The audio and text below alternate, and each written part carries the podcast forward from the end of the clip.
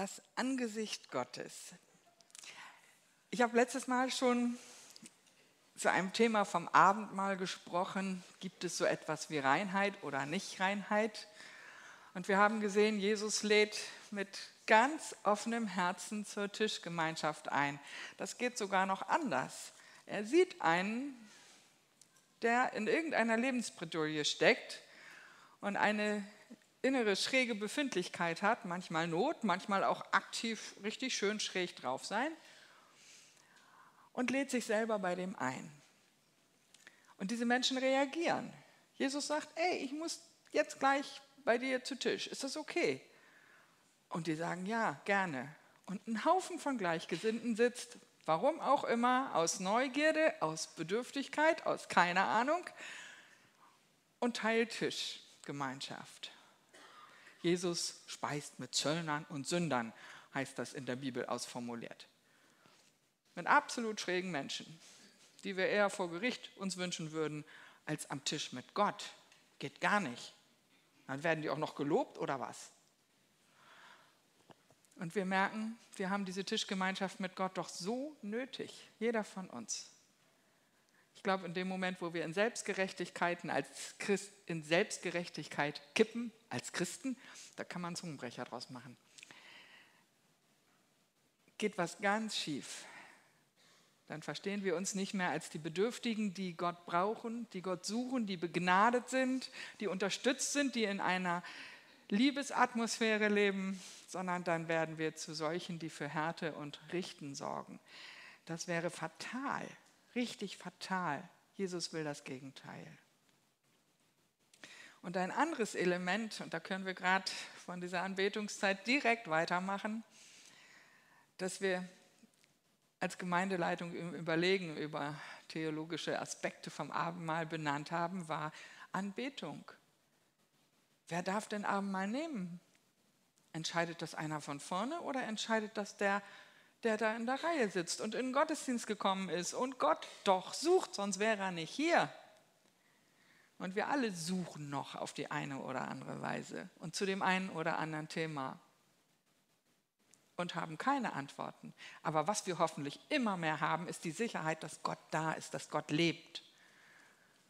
Wir suchen sein Angesicht. Nichts anderes ist Anbetung. Und das Angesicht Gottes, face to face, FaceTime. Ich sehe meinem 30-jährigen Sohn zu, der im Moment bei mir wohnt. Und der war schon in Peking und ich weiß nicht wo auf der lieben weiten Welt. Der hat deutschlandweit schon studiert und er kennt Hinz und Kunz. Er hat einige feste Freunde und nun muss er seine Bachelorarbeit schreiben. Und was macht er? Er hat zwei Bildschirme. Einen, auf dem er arbeitet und einen, auf dem er FaceTime mit seinem Lernkumpel hat. Der ist ganz weit weg.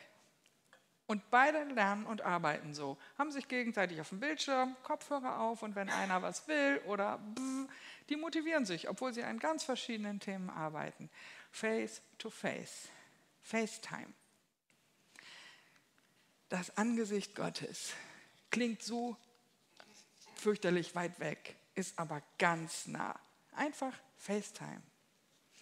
Und welcher Text ist mir dazu wohl eingefallen? Dreimal dürft ihr raten, wenn ihr das hört. Gott sieht mich an, das Angesicht Gottes. Ruft mal rein. Fällt euch spontan ein Wort dazu ein, ein Text? Der Segen, ihr hört ihn oft von mir sonntags. Der sogenannte aaronitische oder auch der priesterliche Segen. Und der Herr redete mit Mose, genau, der steht im 4. Mose 6, 24. Und der Herr redete mit Mose und sprach, sage Aaron und seinen Söhnen und sprich, so sollt ihr sagen zu den Israeliten, wenn ihr sie segnet. Wir merken also, geht gleich weiter, wir merken also, wie uralt dieser Segen schon ist. Mose ist mit Israel aus Ägypten raus. Es hat die Bildung des Volkes Israel stattgefunden, ein Gottesvolk, ein definiertes Gottesvolk mit der Berufung von Mose hat Gott sich zuerst einen Namen gegeben, Jahwe, und sich als der eine Gott installiert. Vorher war viel Götterei. Und jetzt übernimmt Aaron und es kommt dieser Segen am Ende der Bücher Mose. Mose stirbt dann und ähm, Josua leitet ja dann das Volk endgültig ins gelobte Land.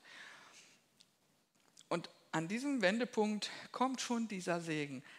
Nach allen möglichen Anweisungen, Ethik, Sozialgesetzgebung und ich weiß nicht was alles, Gebrauchsanleitung, wie man als Christ lebt, könnten wir sagen. Ähm, und dann kommt dieser Segen.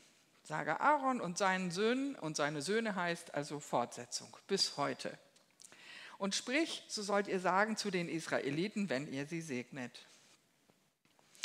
Der Herr segne dich und behüte dich. Der Herr lasse sein Angesicht leuchten über dir. Da ist es. Und sei dir gnädig. Der Herr hebe sein Angesicht über dich und gebe dir Frieden. So sollen sie meinen Namen auf die Israeliten legen, dass ich sie segne. Das war mir auch nicht klar, dass dieser Satz da noch steht. Und ich merke oft, wenn ich diese Segen spreche, dann bin ich damit durch und dann bete ich noch so was ganz ähnliches. So segne uns, allmächtiger Gott. Oder irgend sowas. Ich merke, oh, da muss jetzt noch ein Satz hinten dran. Das ist jetzt zu abrupt, so einfach bang in die nackte Wirklichkeit zu gehen. Und so steht das hier. Und so wird der Name Jesu auf euch gelegt, damit ihr gesegnet seid. FaceTime. Auge in Auge. Da springt ja natürlich zuerst Auge in Auge, Zahn um Zahn in meinem Kopf an, aber da steht nicht Auge um Auge, sondern Auge in Auge. Jetzt sind die Kinder schon unterwegs. Aber kennt ihr das? Was macht ihr, wenn euer Kind mal eben zuhören soll? Süße, oh, Süße, guck mich mal eben an. Man nimmt den Kopf des Kindes, dreht ihn zu sich, Auge in Auge. Und was ich noch viel cooler finde, wenn die Lütten das dann von uns lernen und wir hören nicht zu und sie nehmen unseren Kopf und sagen, Mama, hör mir mal eben zu. Komm und sieh mich an. Auge in Auge. Ich erinnere an eine andere Situation, nicht nur die mit den Kindern. Wenn ihr Enkel habt oder ein neugeborenes Baby, kennt ihr diesen Blick? Baby zu Mutter oder zu Vater Auge in Auge. Alles andere ist ausgeblendet. Ich habe dieses erste halbe Jahr, das war genossen, diese Stillwelt. Man war einfach nur im Grunde in dieser kleinen Welt mit diesem Baby und alles drumherum musste irgendwie ticken, aber mehr auch nicht. Und ich hatte das große Glück und Privileg, zu Hause sein zu können. Ich musste nicht arbeiten, während, ich in, während die Kinder klein waren. Also, naja, vier Kinder sind Arbeit, aber keine Erwerbstätigkeit auch wenn ich uns damit viel Geld gespart habe. Auge in Auge. Oder auch, mein geschiedener Mann hat mich neulich besucht und wir wussten dann wieder, warum wir geschieden sind. Es ist trotzdem gut. Ich sage immer, wir sind noch Familie trotz Scheidung. Und irgendwann sagte er, weißt du, wie du gerade geguckt hast? Und ich wusste es, denn ich hatte keine Lust, mich zu streiten. Und er hat diesen Blick genau richtig übersetzt. Und er war knallhart, schneidend, mit klaren Aussagen, aber auch, na gut, rede weiter. Auge in Auge. Komm und sieh mich an.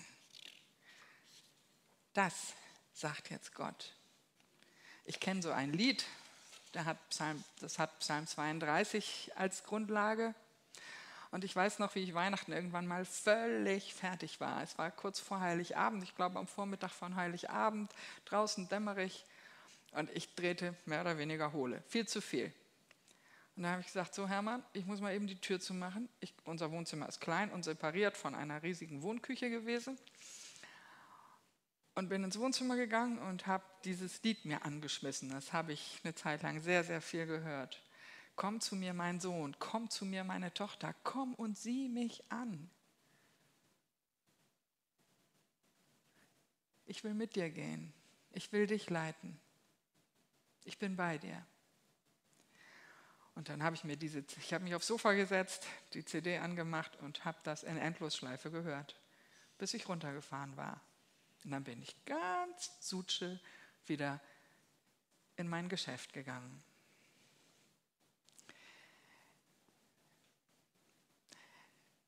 Das Angesicht Gottes bedeutet seine Gegenwart. Vielleicht kennt ihr diese Geschichten. Das Volk Israel ist unterwegs und hat Angst. Immer wieder sucht es Gott Und Gott sagt, sucht mich, sucht mein Angesicht. Nun wissen wir alle, er zeigt sich nicht. Ich weiß nicht, wie euch das geht, wenn ihr betet, ob ihr eine innere Vorstellung von Gott habt, oder nicht. Ich habe die oft. Nicht konkret als wie ein Mensch, aber eine innere Vorstellung, eine Lichtgestalt, Helligkeit, unbedingt. Und ich will dahin, ich sehne mich dahin. Ich weiß nicht, wie euch das geht, eine bestimmte Atmosphäre oder habt ihr eine Ecke, in der ihr betet und euch sowas ähnliches, vielleicht nicht ganz so toll, aber so ähnlich eingerichtet oder ich weiß nicht, es gibt ja Hilfestellungen, innere, äußere, dass man in Gottes Gegenwart kommt. Ich habe mir damals auch gern die Gitarre geschnappt, jetzt dann eher die Flöte oder das Klavier oder oft auch einfach gar nichts, nur Stille. Stille. Und dann hört man, nicht Stille, dann hört man die Natur. Gottesgeräusche. Das Angesicht Gottes bedeutet seine Gegenwart. Gott ging voraus. In der Feuersäule, in der Wolkensäule, nachts oder tags. Als Mose vom Berg Horeb runterkam, wo, vom Berg Sinai, wo er die Gebote empfangen hat, musste das Volk weggucken, weil sein Gesicht so leuchtete, weil sich noch die, die Gegenwart Gottes darauf spiegelte, dass das Volk das gar nicht aushielt. Und sie haben gesagt, nee, nee, nee, nee, geh du mal schön zu Gott, wir würden vergehen, das halten wir gar nicht aus. Diese Heiligkeit Gottes, diese Strahlekraft, die hält kein Mensch aus. Also das Angesicht Gottes ein Bild für seine Gegenwart. Gott ist vorausgegangen, sucht sein Angesicht, sucht mein Angesicht, sagt er immer wieder in den Psalmen. Gott geht voran. Das ist großartig. Psalm 32, ich will dich mit meinen Augen leiten. Gott geht voran. Ich habe mir überlegt, fällt mir ein Jesuswort aus dem Neuen Testament ein, Gott geht voran die Abschiedsreden im Johannesevangelium, da sagt Jesus immer wieder, ich bin der Weg, ich bin die Wahrheit, ich bin das Leben. Ihr kommt zum Vater durch mich. In mir, glaubt an mich, dann landet ihr tatsächlich beim Vater. Das ist erstmal ein Innendrin-Prozess und eine Frage, wie sehe ich Gott eigentlich, mein Gottesbild. Wenn ich das Angesicht Gottes suche, dann muss ich schon irgendwie Zutrauen zu dem haben. Wenn ich Schiss vor ihm habe, funktioniert das nicht. Gott geht voran. Jesus sagt, ich bin der Weg. Und dann sagen die Jünger, ja, wo gehen wir denn dann hin? Und wie, wie finden wir dich? Und Jesus sagt, wisst ihr das immer noch nicht? Und dann sagt er, ich habe so viele Wohnungen, für jeden von euch einen. Ich, und bevor ihr kommt, bereite ich euch euren Platz vor. Gott geht voran. Da redet Jesus jetzt vom, von der Ewigkeit aber er geht genauso im ganz alltäglichen Leben voran. Er ist mit den Jüngern drei Jahre durch das Land gewandert und wusste mehr oder weniger, was sie erwartet, wusste auf jeden Fall, dass seine Endstation in Jerusalem sein wird. Gott geht voran. Und wie die Jünger gefragt haben, was passiert hier eigentlich gerade, wir raffen gar nichts, so geht uns das ja auch oft genug im Leben. Aber trotzdem ist wahr, Gott geht voran. Traust du dich, Gott zu suchen? Oder ist das Scham? Ich bin eine Generation, die mit Schäm dich erzogen wurde. Und manchmal wäre mir ein Hintern voll lieber geworden als dieses Schäm dich. Das sitzt so tief drin. Das heißt, du taugst nichts, deine Herzensmotivation ist falsch. Du hast dich einfach zu schämen für das, was dich da jetzt gerade antreibt. Boah, und damit bleibt man ja alleine dann. Wie reagiere ich denn jetzt anders? Ich werde abgewiesen. Schäm dich. Krass. Wie finde ich aus so einer inneren Befindlichkeit wieder raus? Bist du so geprägt worden? Wie hast du rausgefunden? Ich durch Zuwendung von Christen, die mir dann den liebenden Vater gezeigt haben, der nicht gesagt hat, schäm dich, raus, sondern gesagt hat, hier, komm auf meinen Schoß, komm und sieh mich an. Welcome. Oder bist du mit Schuldgefühlen erzogen worden? Das hast du falsch gemacht. Du bist mir zur Last. Deinetwegen bin ich so müde. Deinetwegen ist das Geld knapp. Wärst du nie geboren, so gipfelt das dann. Und du lebst deinen Lebtag in Schuld, weil deine Eltern dir Schulden mitgeben. Und dann kommt Gott und sagt, vergiss es, für Schuld bin ich zuständig. Ich vergebe, du bist geliebt, du bist willkommen. Hast du Angst? Habe ich mich richtig verhalten oder gibt es Strafe? Bei Gott gibt es keine Strafe. Bei Gott gibt es alles, was du ins Licht bringst und mit ihm schnacken willst, schnackt er mit dir und vielleicht war mal was falsch. Ich nenne das gerne, guck mal hin, ob es destruktiv oder konstruktiv ist in deinem Leben und für andere. Aber dann schimpft er nicht, sondern sagt, du siehst doch selber, das tut dir nicht gut, das tut dem anderen nicht gut. Wie wäre es, wenn du das so und so machst? Und dann sind wir wieder in dieser Liebeswelt von Jesus. Und dann lernt man um. Da kann schon mal was falsch sein, aber das hat da nichts mit Strafe zu tun, sondern mit Zurechtbringen, mit Heilwerden. Wir hatten das eben in den Liedern häufig gesungen. Gott straft nicht, Gott macht Heile, bringt zurecht. Und du fragst dich, das mag für dich gelten. Ich habe mein Blatt zu schnell weggestellt. Pflicht kennen auch viele. Das musst du. Es geht um Gott. Das müssen wir. Und ich kenne die Generation vor mir in meiner damaligen Heimatgemeinde. Die ging in Rente und mit der, mit der Rente haben sie durchgehalten, auch in Sonntagsschule und an, in anderen Diensten. Und dann haben sie gesagt, und jetzt ist gut mit Pflicht. Jetzt bin ich durch mit Pflicht. Und haben auch in der Gemeinde die Pflicht fallen lassen. Ups! Und die nächste Generation hat gestaunt, weil plötzlich ganz enorm was abbrach. Wir haben das immer die Wohnmobilgeneration genannt, die dann drei Monate im Sommer unterwegs sind. Wohlverdient, aber wäre das eine Liebespflicht gewesen, hätten sie das nicht wie ein heißes Eisen fallen lassen müssen. Es war Pflicht, fromme Erziehung, Pflichtbewusstsein.